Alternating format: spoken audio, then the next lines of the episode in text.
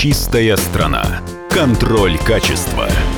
Здравствуйте, уважаемые радиослушатели. В эфире программа «Чистая страна» и я ее ведущий Александр Чекшин. Сегодня у нас в гостях президент Национальной ассоциации природопользователей Кокотов Борис Ладленович. Здравствуйте, Борис.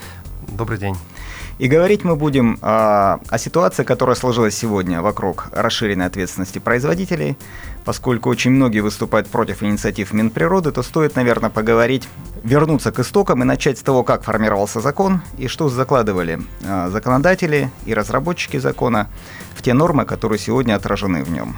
Вы, как разработчик закона, не предполагаете, что вы заложили эту самую мину под рынок, который не был сформирован. То есть это же вопрос, что первично, курица или яйцо. Может быть, сначала нужно было создать систему, понятную и прозрачную, сбора мусора, утилизации его, а уже потом предложить тем предприятиям, которые сертифицированы, по которым понятно, что у них есть мощности, предложить им заключать договора тем производителям, которые готовы исполнять свою ответственность в рамках РОП. Согласен. Ведь вы сказали как? Вот есть РОП, исполняйте. Но нет инструментов исполнения. Не будут производители шин создавать предприятия по переработке шин, так же, как производители других товаров. Они готовы платить в виде экосбора или прямых, конечно, каждый выбирает дешевле. Но государство же не создало инструмента эффективного. И сегодня, когда мы говорим, хорошо увеличится э, в виде экосбора там, до 100% будет платеж, инструмента так и не появится до тех пор, пока государство не проинвестирует через средства там, в рамках проекта экологии национального или еще как-то сожалению... создание этих мощностей. Согласен. Но, к сожалению, знаете, вот вопрос наш, вот наша как бы вот, э, ну, дискуссия, диалог, он все равно как бы возвращается к такому, знаете, важной рэперной точке. Вы говорите о том, что вот э, государство не создало.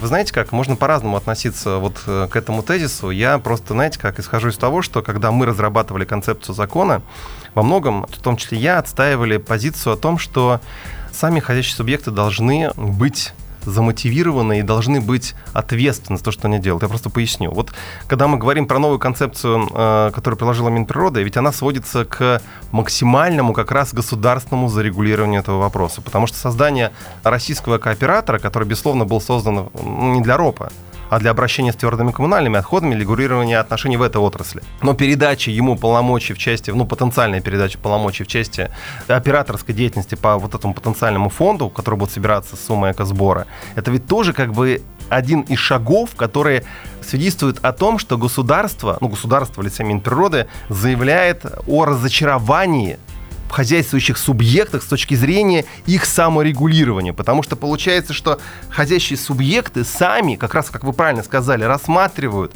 вопросы обращения с отходами по принципу, что дешевле. Ведь у них есть альтернатива. Хорошо, ты, например, видишь, что рынок не развит, как вот вы сейчас сказали. Нет утилизаторов, надежных утилизаторов, адекватных. Хорошо, плати экологический сбор. Пусть это будет делать субъект Российской Федерации в рамках получаемых денежных средств и субвенций федерального бюджета за счет твоего экологического сбора. Но так не поступают предприятия, я понимаю. Как бы задачи бизнеса максимальная экономия денежных средств. Но вопрос в следующем. Я-то, вот, ну мы в частности, исходили из того, что бизнес должен ответственно подойти к этому вопросу. И когда столкнулись с ситуацией, когда бизнес, бизнес на рынке начинает искать наиболее дешевого утилизатора, и когда мы вот при этом вы говорите о том, что не дали бизнесу инструмент, инструмент чего? Хорошо, ты когда работаешь с утилизатором, ведь утилизаторы есть проводятся тендеры, выбираются предприятия, которые предлагают на рынке, на рынке, говорят как? Не плати экологический сбор, не плати 2500 рублей за тонну, заплати мне 400 рублей, для того, чтобы я за 400 рублей утилизировал твои отходы, собрал их, утилизировал. Но у него же есть лицензия, его же проверяют. Согласен, но вопрос. Понимаете, с точки зрения закона нарушения же нет. То есть утилизатор может получить 400 рублей вместо 2500, как это может получить бюджет. Но лишь вопрос в том, что в данном случае утилизатор не будет вкладывать денег в развитие своего, потому что у него просто на это нет денег. И в этом смысле ходящие субъекты выступают катализатором того самого процесса, который заключается в том, что мы выбираем то, что дешевле, а когда такой подход начинает как бы, ну, на рынке становиться определяющим, появляется масса серых утилизаторов, которые готовы за небольшие деньги фактически продать акты утилизации. Дальше возникает, естественно, вопрос, а где государство? Почему оно не контролирует? Но дальше это вопрос к кому? К Роспроднадзору. Готова ли и может ли эта служба, вот, понимаете, поставить около каждого предприятия своего инспектора там, да, и там через какую-то призму смотреть на результаты этих тендеров. Понимаете, я все это к чему? К тому, что проблема, она такая, знаете, она не может быть однозначной. Угу. То есть нельзя говорить о том, что, знаете, вот Минприроды угу. хочет поменять концепцию, угу. потому что неожиданно кому-то в голову там ночью там, или днем пришла как бы такая идея. Это не так. Очевидно, что чиновники там, да, они анализируют ситуацию на рынке. Очевидно, я уже говорил об этом, сейчас повторяю, что, например, сумма экосбора, собранная за 2018 год, 2 миллиарда рублей.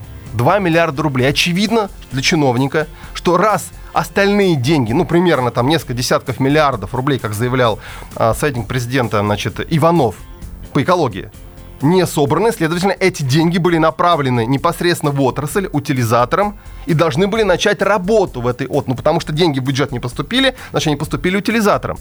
Но деньги утилизаторам поступили в размере в десятки раз, где, ну, как минимум несколько раз меньше, чем если это было бы собрано в качестве экосбора.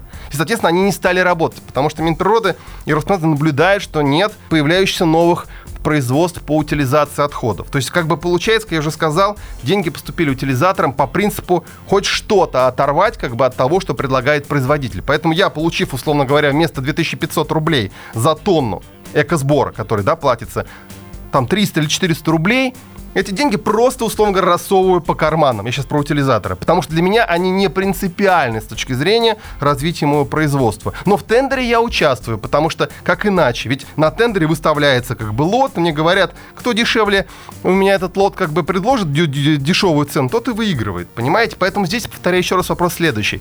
Минприрода предлагает уйти от отношения к предприятию как к предприятию, которое мыслит рационально, ответственно и социально.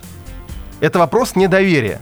То есть Минприрода говорит о том, что мы не доверяем больше хозяйственным субъектам, которые в течение, там, условно говоря, трех-четырех лет последних проявили себя как исключительно игроки на рынке, думающие только об экономии. Поэтому, конечно, вопрос в следующем. Если мы, конечно, хотим, чтобы э, предприятия были поставлены, знаете, вот в эти тиски необходимости тратить больше и как-то должны быть в этом плане замотивированы, но вопрос, какая должна быть мотивация. Потому что ведь смотрите, большие предприятия, как, например, Балтика, там, да, там, Сананбев, там, да, mm-hmm. они ведь сегодня пытаются реализовывать так называемые программы сбора отходов с помощью там самостоятельных пунктов сбора. Ну, пытаются там mm-hmm. собирать стеклянные бутылки, там, mm-hmm. значит, пластиковые бутылки, жестяные банки. Все это, естественно, происходит на средства данных предприятий. С точки зрения отрасли, конечно, это капля в море. Но они стараются исполнять расширенную ответственность добросовестно. С одной стороны. А с другой стороны, приобретая услуги утилизатора за суммы много раз меньше, чем сумма экосбора, они не могут не понимать того, что эти денежные средства недостаточны для того, чтобы можно было развивать отрасль. Я понимаю, это не проблема хозяйственного субъекта развивать отрасль. проблема, конечно. Конечно, но вот вопрос, можно ли тогда доверять участникам рынка, которым я сейчас говорю под предприятия да, и предпринимателей, с этой точки зрения, Минприрода говорит, что нельзя. А Именно поэтому меняется почему концепция. не создать инструмент? Понятно, ведь когда Минприрода говорит, нельзя доверять предприятиям, дайте-ка нам деньги, то точно так же предприятия и мы, граждане, скажем, а мы не доверяем Минприроде. У нас столько денег уходит в бюджет, как в черную дыру, что потом понятно, что мешало до создания этого закона пять лет назад создать перерабатывающие производственные мощности в те годы, когда нефть стоила 100 долларов за баррель. Ничего не мешало и ничего не создано. Были созданы огромные полигоны. Согласен. Но здесь очень много просто вот, понимаете, мы с вами сейчас обсуждаем один из сегментов большого такого пазла. Понимаете, в этом пазле много разных вот составляющих. В частности, например, у нас нас нет того важного, что есть, например, вот сейчас привели пример других стран, да, там у нас нет важного, но у нас нет залоговой стоимости упаковки. Это очень важно, потому что у нас нет стимулирования граждан, а ведь э, потребители товаров, допустим, там, в том числе товаров упаковки, это граждане. У нас нет стимулирования возврата гражданами упаковки э, там, да. производителю или, например, там в место, где, где они приобрели товар. Да. Это очень важно. Просто когда мы говорим про вот проблемы, допустим, РОП, mm-hmm. проблемы РОП, они ведь, мы сейчас просто их рассматриваем так сегментарно. Вот mm-hmm. есть сегмент РОП, да, вот мы его рассматриваем. Очевидно, что здесь не все так естественно, как бы, ну, так благодушно. Понятно, что предприятия, работающие в, вот, в этом направлении, там, да, ну, крупные, там, промышленные, в первую очередь, предприятия, там, импортеры и так далее, понятно, что для них вопрос экономической выгоды, там, в том числе минутный, как бы, он, наверное, определяющий, да, ну, это, там, законы бизнеса и так далее. Естественно, мы не можем эти законы поломать. Очевидно, что роб — это, повторяю еще раз, сегмент вот этого большого, как бы, там, да, куска, там, да, или картины пазла. Конечно, он не выложен, но что делать? Вот я просто скажу вам честно, вот я, изучая рынок, понимаю, что год от года стоимость утилизации отходов уменьшается. У нас сумма экосбора, например, увеличивается, условно говоря, нормативы утилизации увеличиваются, а стоимость утилизации тонны, например, какого-то там отхода, уменьшается. А почему?